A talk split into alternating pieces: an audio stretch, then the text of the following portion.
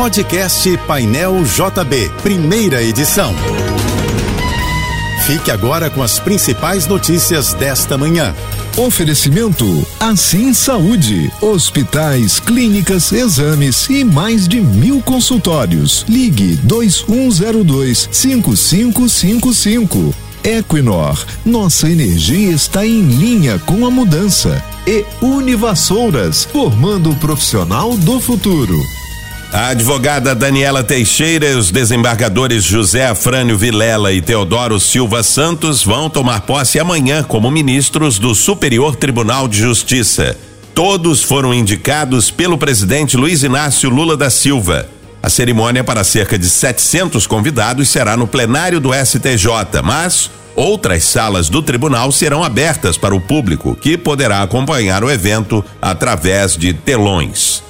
Esta terça-feira no Rio ainda vai ser de tempo nublado, sujeito a chuvas isoladas à tarde e à noite, segundo o Instituto Nacional de Meteorologia. A temperatura deve chegar a 29 graus. O ministro da Secretaria de Comunicação Social, Paulo Pimenta, disse que o presidente eleito da Argentina, Javier Milei, deveria ligar para Lula e se desculpar pelas ofensas ao presidente brasileiro. Pimenta disse que Milley ofendeu Luiz Inácio Lula da Silva de forma gratuita e que o presidente brasileiro só deveria pensar na possibilidade de conversar após um pedido de desculpas. Durante a campanha, Javier Milei fez uma série de ataques a Lula, a quem chamou de corrupto e ladrão. As chuvas dos últimos dias encerraram os incêndios que devastaram mais de um milhão de hectares do Pantanal Imagens de satélites do Instituto Nacional de Pesquisas Espaciais mostram que não há mais nenhum foco de incêndio no bioma. Entre os dias 12 e 19 deste mês, 1.086 focos chegaram a ser registrados. Especialistas explicaram que o fogo resulta do baixo volume de chuva, do calor intenso e da vegetação ressecada.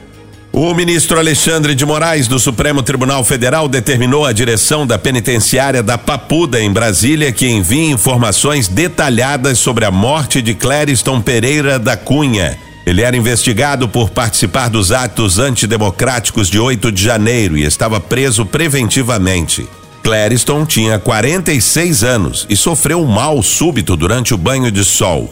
A vara de execuções penais informou que ele foi socorrido pelo Corpo de Bombeiros e o SAMU, mas não resistiu. O presidente eleito da Argentina anunciou planos de viagem antes mesmo de assumir o cargo no dia 10 de dezembro. Em entrevista à rádio local, Mitre Javier Milei disse que visitará Miami e Nova York e depois seguirá para Israel. O presidente uruguaio Luiz Lacalle Pou, que é de direita, convidou Milei para um encontro e o argentino respondeu que ambos resolveriam as relações entre os dois países num churrasco, devido à afinidade que existe entre eles. Santiago Penha, do Paraguai, também convidou Milei para uma visita ao país antes da posse, no mês que vem.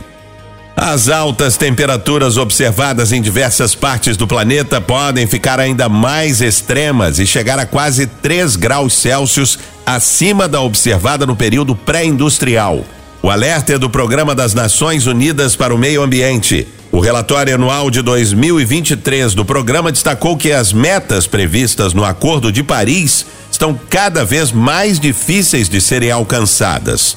Segundo os dados divulgados, em vez de baixar, as emissões globais aumentaram 1,2% de 2021 a 2022, atingindo um novo recorde de 57,4 gigatoneladas de dióxido de carbono.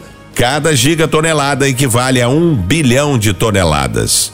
A Comebol anunciou as sedes da abertura e da final da Copa América de 2024, que será disputada nos Estados Unidos entre os dias 20 de junho e 14 de julho. O jogo inaugural da competição vai ser em Atlanta, na Geórgia. Já a decisão do título acontecerá em Miami, na Flórida. A Prefeitura do Rio elaborou uma operação especial por causa do jogo Brasil e Argentina logo mais às nove e meia da noite no Maracanã, válido pelas eliminatórias da Copa do Mundo de 2026. o Centro de Operações Rio, a Secretaria Municipal de Ordem Pública, a Sete Rio, a Guarda Municipal e a Conlurb contarão com um efetivo de mais de 600 agentes em diversas ações operacionais que fazem parte do esquema. As interdições de trânsito na região do Maracanã vão começar às seis e meia da noite e seguir até uma da madrugada. Bloqueios serão feitos em vias como a Rua Professor Eurico Rabelo e a Avenida Maracanã, em ambos os sentidos, entre a Rua São Francisco Xavier e a Avenida Rei Pelé. Você ouviu o podcast Painel JB, primeira edição.